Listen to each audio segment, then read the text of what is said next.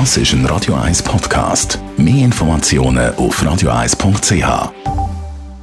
Bremse sie, aber in der aktuellen Studie geht es wieder mal um unseren Fleischkonsum.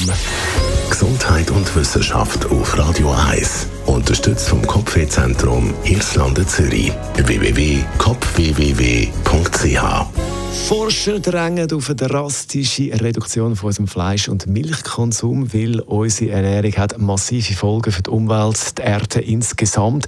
Ressourcenverschleiß und vieles mehr dazu ist unsere Ernährung mit Fleisch und vor allem auch viel Zucker Ursache für viele Gesundheitsprobleme.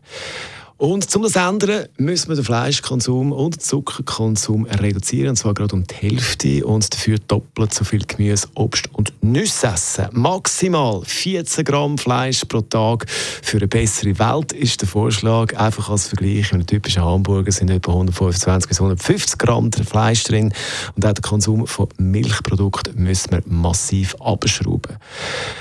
Bei der Lebensmittelindustrie und bei einigen Experten kommt aber die Studie gar nicht gut an. Sie sagen zu extrem, die Aussagen. Also, natürlich ist es uns überlassen. Man kann immer noch überlegen, wo man gleich das Veggie-Menü nehmen oder bleibt man beim Filet zum Mittagessen.